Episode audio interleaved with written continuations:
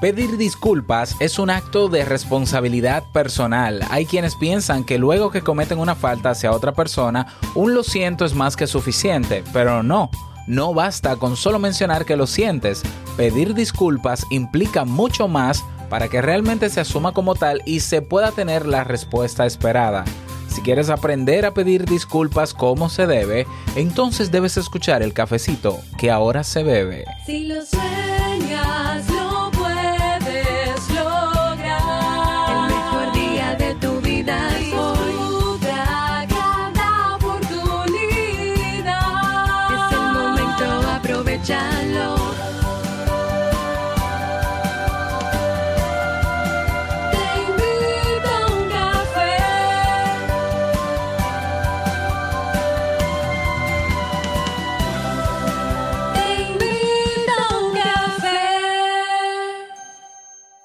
Y ahora contigo, Robert Sasuki, consultor en desarrollo humano y emprendimiento.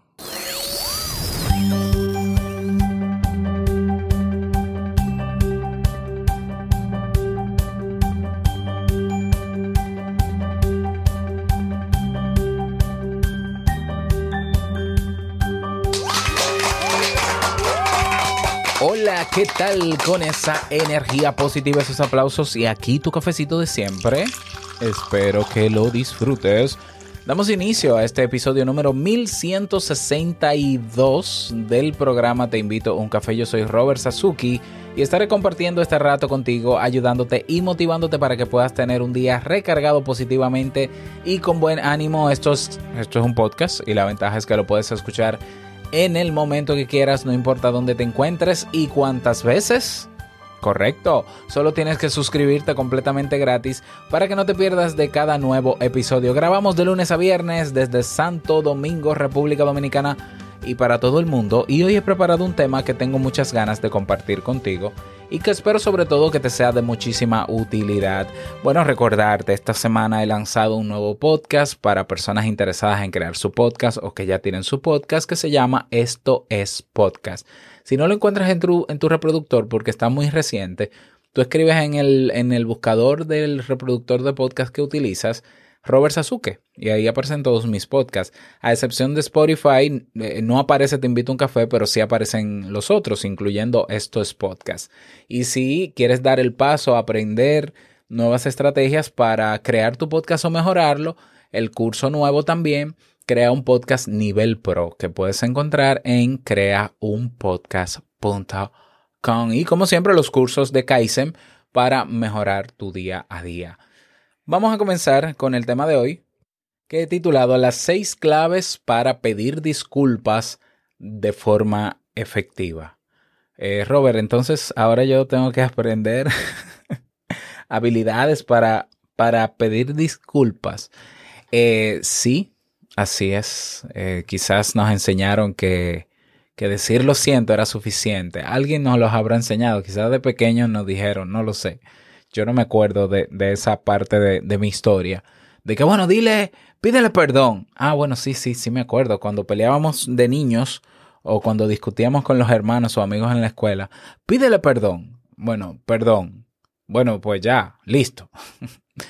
Pero la realidad es que uno sabía desde niño que ese amigo que te molestaba, o si eras tú el que molestabas al otro, cuando pedía perdón lo hacía con una expresión y de una manera que tú decías, no, pero eso no es un perdón de verdad, esto es un requisito, esto es un protocolo.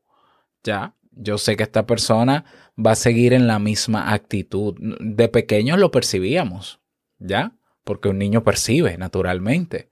O sea, esta persona me ha pedido perdón, pero eh, para salir del paso, ¿ya? Para salir de eso, como decimos en mi país. Pero es que una disculpa es más que decir lo siento, es más que decir discúlpame.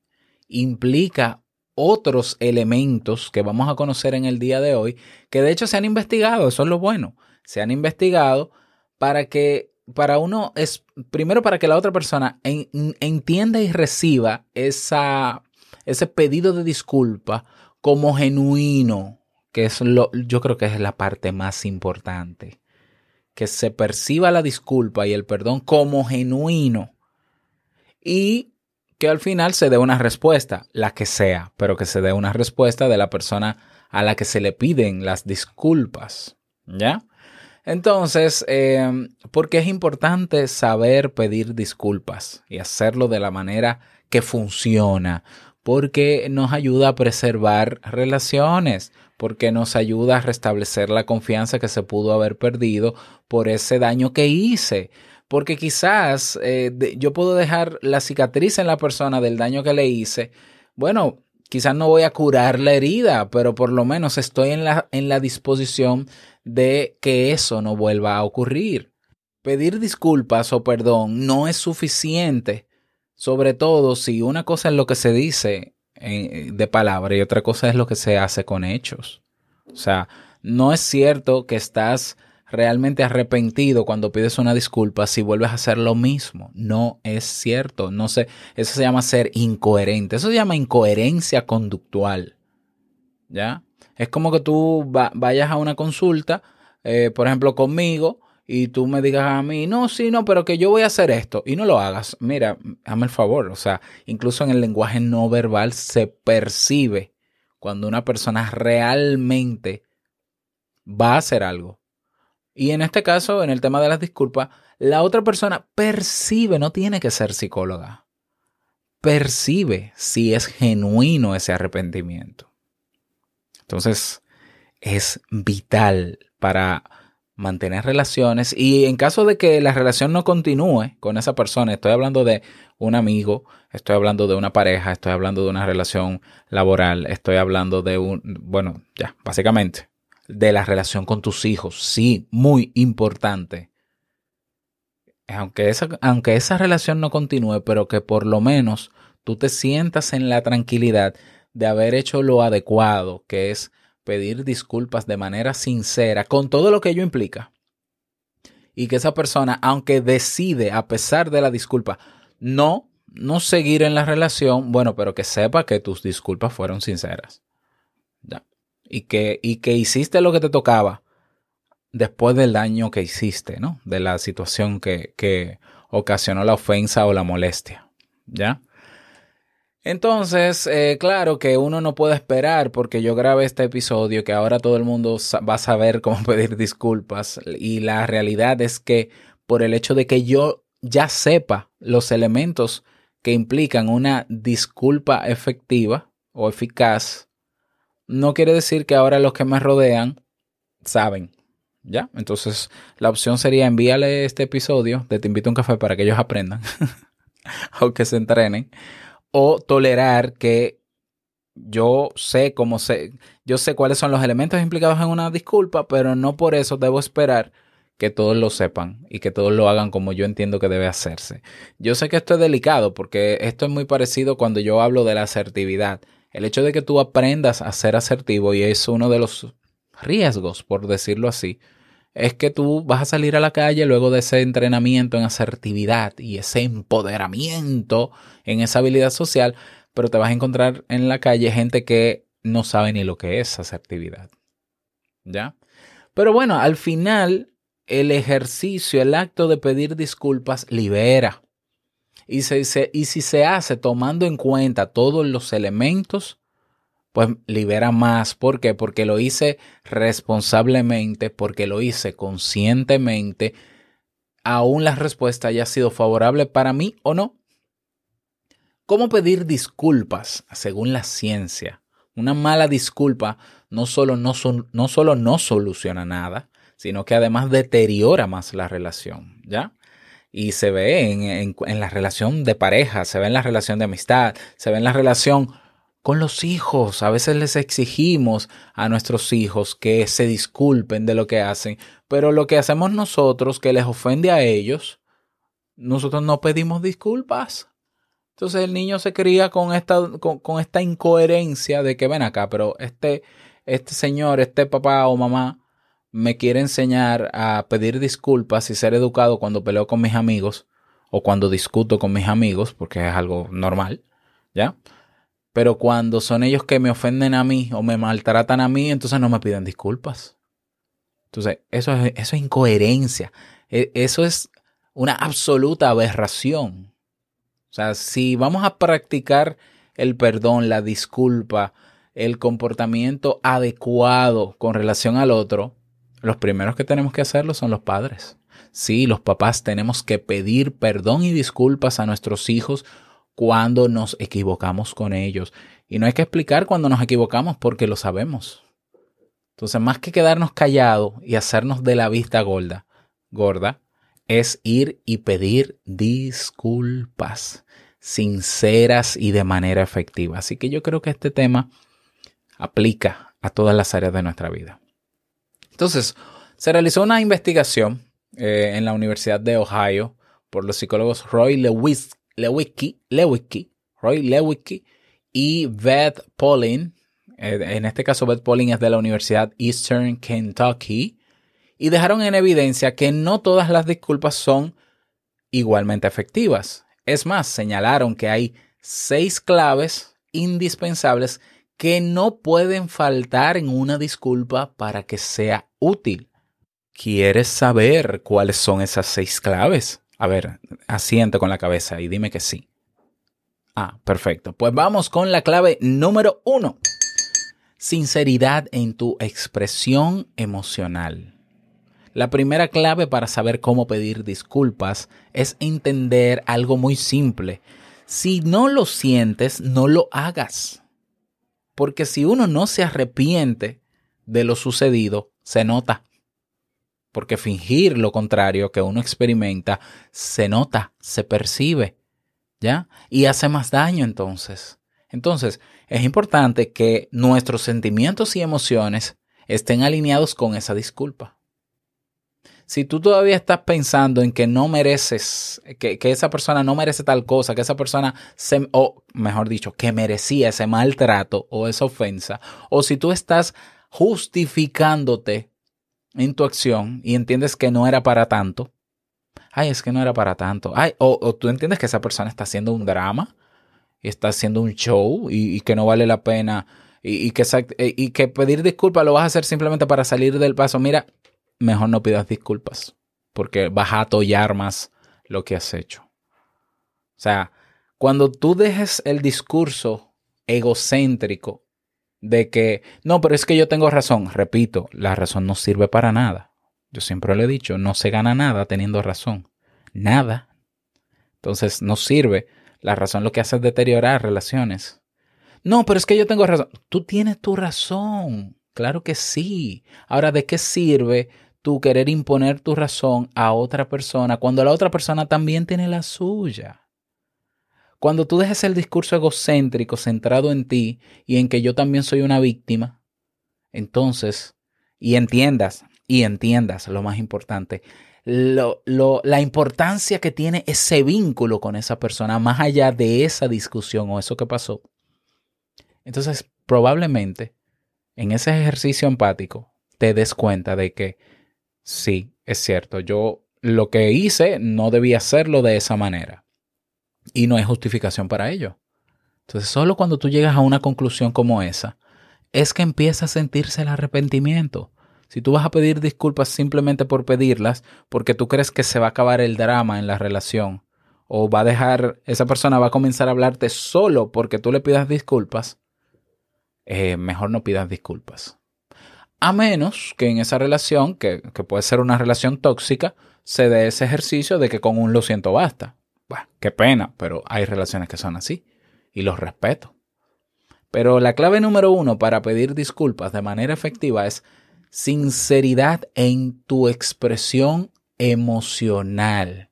Si no sientes el arrepentimiento y pides disculpas, estás atollando más la situación porque se te va a notar. Y porque en medio de la disculpa tú vas a querer ay, justificarte, etcétera, etcétera, etcétera. Pero eso tiene que ver más con la clave número dos, que es si ya estás arrepentido y te vas a acercar a la persona a pedir disculpas y lo sientes, pues la clave número dos es explicar con detalles lo que ha sucedido y de qué te arrepientes. Fíjate lo importante de, si tú no haces el, ejer- no haces el ejercicio consciente de por qué te arrepientes, de lo que estuvo mal de parte tuya, ¿ya? entonces no lo vas a saber explicar. Porque ha pasado en relaciones que, ay, mi amor, perdóname, pero ¿por qué tú me pides perdón y no sabes responderte, por ejemplo? El otro no sabe responder. Sí, pero tú me estás pidiendo perdón y disculpas, pero dime por qué. Bueno, por lo que hice. ¿Qué fue lo que hiciste? Es decir, la otra persona no es tonta. Quiere entender, quiere saber o asegurarse de que tú eres consciente de lo que hiciste. Y por eso te arrepientes. Si tú no sabes explicar el por qué estás pidiendo disculpas, lo que sucedió y de lo que te arrepientes, entonces tenemos un serio problema. Un serio problema. ¿Ya? Quiere decir que sigues centrado en ti quiere decir que no estás priorizando tu relación con esa persona. Y es muy triste porque una persona que no reconoce, que no tiene la humildad de reconocer sus errores, se va a quedar solo. Y si tiene gente al lado, son relaciones tóxicas, que es lo mismo que estar solo. O peor. ¿Mm? Entonces, un lo siento no sirve. Un perdóname rápido y escueto no cambia nada. Tienes que exponer con claridad y asertividad qué ha sucedido, de qué te arrepientes y qué vas a hacer para solucionarlo. Por tanto, tienes que tener el plan bajo la manga. ¿Por qué? Porque el otro va a recibir la disculpa, pero está esperando que no vuelva a ocurrir. Y muchas veces de manera inocente te da el perdón y la disculpa te la concede, con la esperanza de que no va a suceder. Y vuelve y sucede. Entonces, esto es un trabajo, te das cuenta de que, ay, Robert, ahora me tengo yo que sentar a escribir un plan. Exactamente. ¿Por qué? Porque una relación de pareja, una relación de amistad, una relación interpersonal es un proyecto de dos que se construye. Y para construir hay que pensar y hay que planificar. Esto es un trabajo de verdad, pero es un trabajo que tiene sus, sus frutos positivos. Porque si yo, si yo me enfoco en fortalecer la relación, yo tendré compañía por el resto de mi vida. Y no es eso lo que queremos. O lo que queremos es tener la razón. Quédate solo con tu razón o sola. A ver cómo te va. ¿Ya? Entonces, expresa también dentro de esta clave lo que crees que tu acción puede haber ocasionado en esa persona y demuestra tu empatía. Es decir, déjale saber eh, que te pones en su lugar y que le comprendes sé que esto te hizo daño, sé que es algo que tú no esperabas de mí, sé que te sientes decepcionada o decepcionado. ¿Ya? Importante explicar lo que ha sucedido y de qué te arrepientes. La clave número tres. Reconoce, reconoce tu responsabilidad. Reconoce, no esquives tu responsabilidad, reconócela, ¿ya? Y no te atrevas a repartir culpas no te atrevas a proyectar en el otro sensaciones de culpa. ¿Ya? Porque eso es chantaje y eso es manipulación. Ah, sí, mira, yo te quiero pedir disculpas, pero es que déjame decirte, si tú no hubieses hecho eso, yo no hubiese hecho lo otro. Es que no, es que ya, ya lo embarraste. Vuelve atrás, aléjate. No. Es que, es que tu responsabilidad es tu comportamiento, más allá de lo que tú creas que haya provocado tu comportamiento. Porque si tú fueras un animal que no pensaras, yo no te digo, porque hay un disparador que, que, al, que activa el, en el instinto del animal una reacción generalmente habitual. El ser humano tiene la capacidad de pensar antes de actuar. Por tanto, tú puedes decir, ah, pero es que ella me provocó, él me provocó. Mentira. Mentira. Usted decidió reaccionar ante esa situación como pudo haber decidido reaccionar de otra manera. Si a la hora de, pedir disculpas, tú lo que haces es repartir culpa y responsabilidad.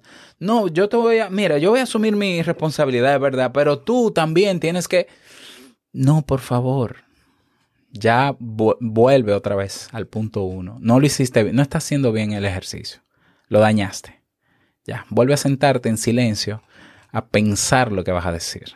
¿Ya? Y bueno, clave número cuatro. Una disculpa no es un medio para obtener algo a cambio. Ay, cuidadito con esto. Hay quienes piden disculpas como los niños. Si me perdonas por esto, entonces me dejas hacer tal cosa. Ya puedo ver televisión, ya te pedí disculpas, papi. si ya no estás enfadado, entonces me puedes dar tal cosa. O sea, eh, me levantas si hay un castigo o me levantas la sanción. Entonces, este tipo de situaciones se da con frecuencia también en adultos y sobre todo en relaciones afectivas. Se busca el perdón porque esa persona que pide el perdón se siente en aprietos porque la otra persona, la, la pareja, le ha cerrado las puertas, ya, lo, lo que me parece perfectamente bien y adecuado, y esa persona lo que quiere es que le abran la puerta. Qué triste, ni siquiera está pensando en la relación, está pensando en que le abran la puerta porque había un beneficio en- con la puerta abierta o detrás de la puerta. ¿Qué es lo que está buscando? Eso es muy mezquino. Y de hecho una persona que piensa así no debería tener relaciones, no debería ta- estar en una relación. Es, un, es una persona con, con rasgos narcisistas. Que yo pida, quiera pedir perdón porque mi pareja no quiere tener relaciones conmigo, porque estamos enojados. Pero yo lo que quiero, yo le voy a pedir perdón porque yo lo que quiero es cama. Uy, qué triste. O esa relación de amigo donde yo constantemente me aprovecho del amigo y de lo que sabe y de lo que hace. Es una relación de yo exijo, tú me das y como estamos en... eh, eh, tuvimos una discusión, yo le voy a pedir perdón para seguir beneficiándome de lo que él me da. Qué triste y mezquino es pensar así, pero sí hay personas que lo hacen. ¿Ya? Entonces, si pasa, si pasa que tú quieres, si tú entiendes que la razón para tú pedir disculpas es obtener algo a cambio, vuelve al punto uno. Ya, lo estás haciendo mal. Eh, cinco. Clave número cinco. Escucha, siente y mira con empatía. Repito, escucha lo que esa persona te va a decir. Siente y mira con empatía. Ese es el secreto para saber cómo pedir disculpas. Ningún intento de disculpas será efectivo si no se aplica el ejercicio de la empatía, porque para pedir perdón no basta solo con excusarse, explicarse y exponer lo sucedido y lo sentido, tampoco, porque faltan dos claves más, esta y la otra. Entonces es recomendable escuchar a la otra persona de manera auténtica y siendo capaz de sentir lo que el otro siente. Entonces, esto se llama escucha activa y empática. Hay que escuchar y hay que mirar y hay que hacerle entender a la otra persona que tengo el 100% de mi atención centrada en ti y que comprendo cómo te sientes, aunque quizás no puedas sentir exactamente lo mismo, pero comprendo cómo te sientes. Y tienes razón en lo que dices porque es tu razón. ¿Ya? Y quizás hay cosas dentro del discurso de esa persona, de la persona a quien yo voy a pedir disculpas, que, que yo ni estoy de acuerdo ni nada. No enciendas la llama de la discusión nuevamente. Escucha y calla. Así de sencillo. Escucha y calla. Esa persona tiene derecho a decir lo que quiera como quiera. Y esa persona se siente mal y tiene derecho a expresarlo. Que tú no estés de acuerdo no quiere decir que esa persona no tenga el derecho a decirlo. Esa persona puede decir lo que quiera aunque tú no estés de acuerdo. Y tú escuchas y callas. Esa es el- la clave número 5. Escucha, siente y mira con empatía. Y la clave número 6. Todo esto estudiado, ¿eh? Esta es la manera efectiva de pedir disculpas. Esto es un trabajo.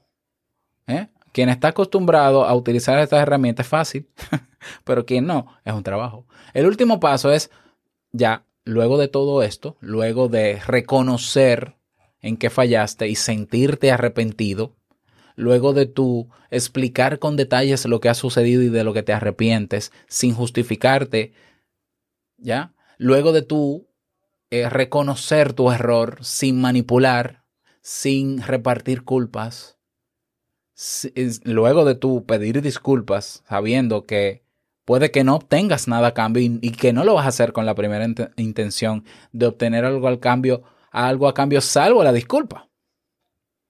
Luego de escuchar, sentir y mirar con empatía, entonces solicita el perdón.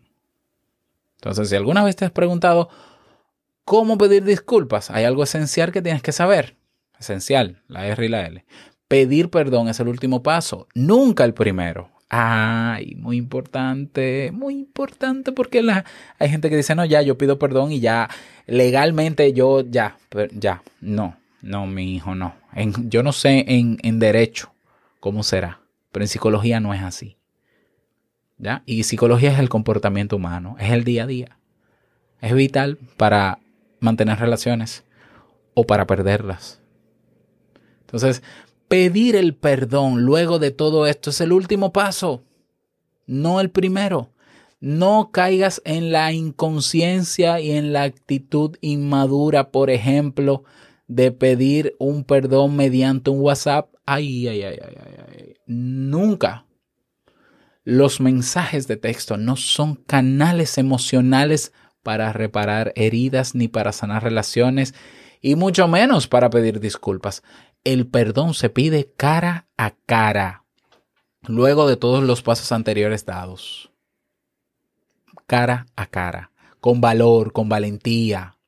Sí, como un hombre si eres un hombre y como una mujer si eres una mujer, dando la cara. ¿Por qué? Porque la otra persona no solamente necesita escuchar tu discurso, no solamente escucharlo, necesita ver en tu lenguaje físico y no verbal que eso es cierto. Necesita entender cuando te vea la cara tu verdadera y genuina intención. Necesita que cuando yo me desahogue por la, la, disculpa que tú me estás pidiendo, yo vea en ti la cara asintiendo como que me comprendes, aunque no sé si de verdad me comprendas, pero por lo menos lo veo. Entonces, ah, pero es que en tiempo de pandemia, Robert, WhatsApp, no, ni en tiempo de pandemia. Entonces, no puedes verte cara a cara físicamente con esa persona.